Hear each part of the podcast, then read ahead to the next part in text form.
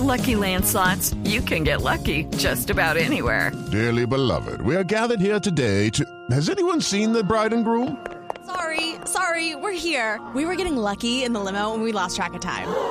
No, Lucky Land Casino, with cash prizes that add up quicker than a guest registry. In that case, I pronounce you lucky.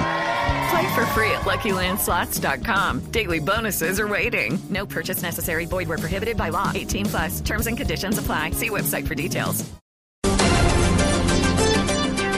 10 de la mañana, dos minutos. Soy Eduardo Hernández y aquí están las noticias. El presidente Juan Manuel Santos habló hace algunos minutos de la importancia que tiene para el país la canonización de la Madre Laura y reiteró que durante su encuentro con el Papa Francisco el próximo lunes le pedirá que visite a Colombia. Estas fueron sus declaraciones. Mañana la canonizan.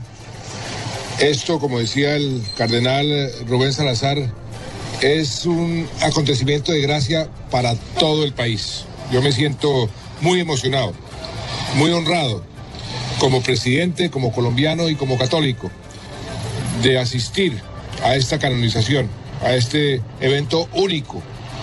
Y creo que todos los colombianos deben estar muy emocionados porque eh, es la primera vez que tenemos a una santa que además nos ha dado ejemplo en todo sentido.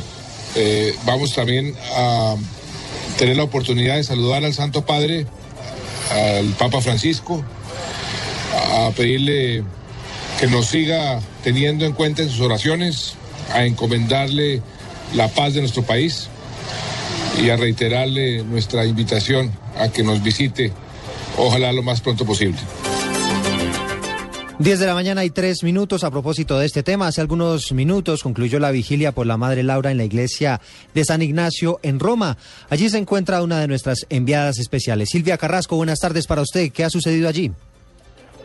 ¿Qué tal, Luis? Eh, la verdad es que la vigilia ya está terminando, la gente se está retirando porque se hizo el anuncio de que se van a entregar las papeletas, que son estas boletas que no tienen ningún costo, pero es indispensable ese papel para poder ingresar a la Plaza de San Pedro el día de mañana y poder tener una silla, un sitio para para ver la para ver la ceremonia de canonización. Aquí también estuvo el cardenal Rubén Salazar y también eh, aportó más datos de este anuncio de la invitación oficial al Papa Francisco para que visite Colombia. Ha dicho que quiere que aproveche su próximo viaje a Brasil, a la reunión mundial de jóvenes que se va a hacer en Brasil, para que luego pase también por Colombia.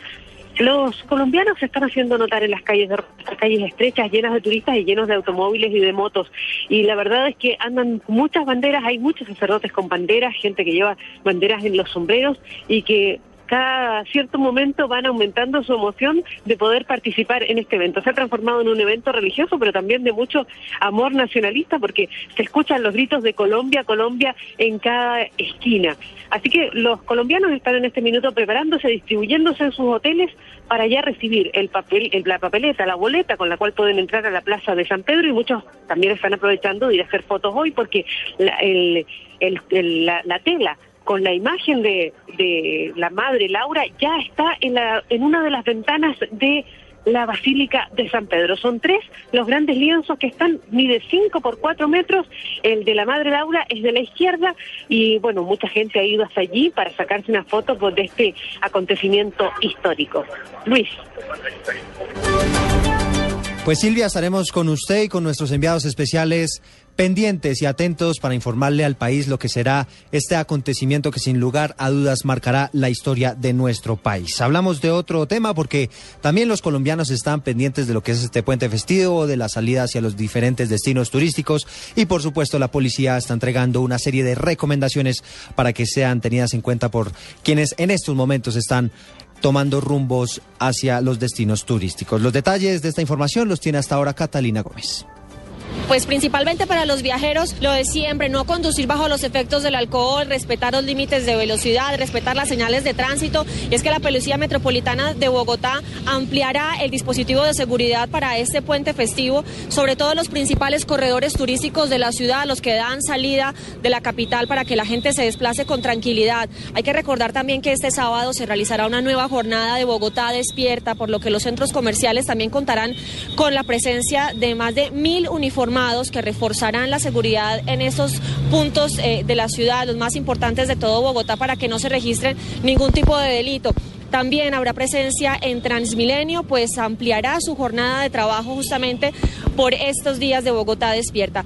Desde el norte de Bogotá, Catalina Gómez, Blue Radio.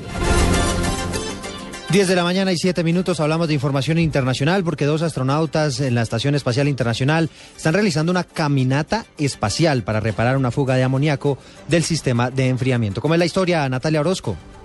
El equipo descubrió que partículas de amoníaco salían del laboratorio, esto fue el pasado jueves.